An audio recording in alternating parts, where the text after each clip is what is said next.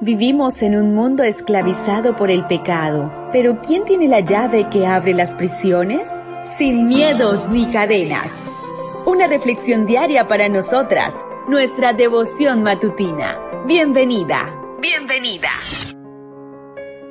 Hola, hola querida amiga, querido amigo, qué bueno es volverte a saludar a través de este audio.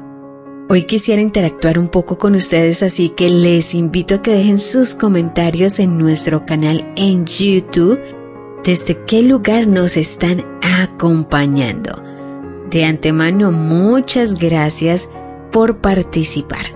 Hoy la meditación trae por título ¿Nos está guiando Dios o no? Y llamó el nombre de aquel lugar Masá y Meriba, por la rencilla de los hijos de Israel y porque tentaron a Jehová diciendo, ¿Está pues Jehová entre nosotros o no? Éxodo 17, 7. Normalmente pensamos que si Dios nos guía, la ruta será sencilla. Sin embargo, esta idea de que Dios es una especie de seguro contra todo riesgo no proviene de la Biblia. De hecho, el éxodo del pueblo de Israel demuestra que Dios mismo puede guiarnos a situaciones difíciles. Siguiendo la columna de nube y de fuego, los israelitas dejaron el desierto de Sin y acamparon en Refidín. Aunque Dios los había guiado, no encontraron agua para beber allí. Entonces el pueblo hizo lo que muchos tendemos a hacer. Dudaron y se estresaron. ¿Será que entendimos mal la señal? ¿Será que la nube nos estaba guiando hacia otro lado? ¿Está Jehová entre nosotros o no? A veces Dios nos guía a lugares difíciles a propósito.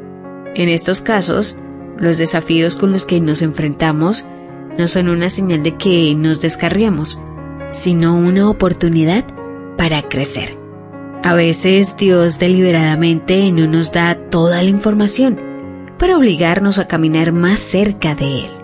En el libro Los Hechos de los Apóstoles, Elena White comenta en la página 288, el Señor no aclara todas las cosas a sus siervos. Algunas veces prueba la confianza de su pueblo, haciéndolo pasar por circunstancias que lo obliguen a avanzar por fe. A menudo guía a sus hijos por lugares estrechos y difíciles y les ordena avanzar. En situaciones así, cuando avanzamos por fe, vemos milagros que de otra manera no veríamos. En el caso del pueblo de Israel en Refidín, Dios hizo brotar agua de la roca demostrando que Él puede suplir nuestras necesidades aún en las condiciones más extremas. Si Dios te guió a hacer algo, no dejes que los desafíos te hagan dudar de tu llamado. Si Él te dijo que debes educar a tus hijos en casa, cambiar de trabajo o comenzar un proyecto nuevo, también proveerá para cada una de tus necesidades.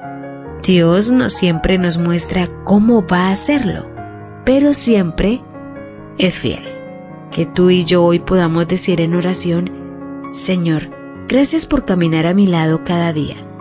Cuando los desafíos y las dificultades lleguen, ayúdame a no dudar de mi llamado y a recordar que nunca estoy sola tú puedes suplir todas mis necesidades, aún en las condiciones más extremas.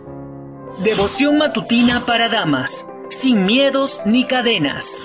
Una presentación de Canaan Seventh Day Adventist Church and DR Ministries. Hasta la próxima.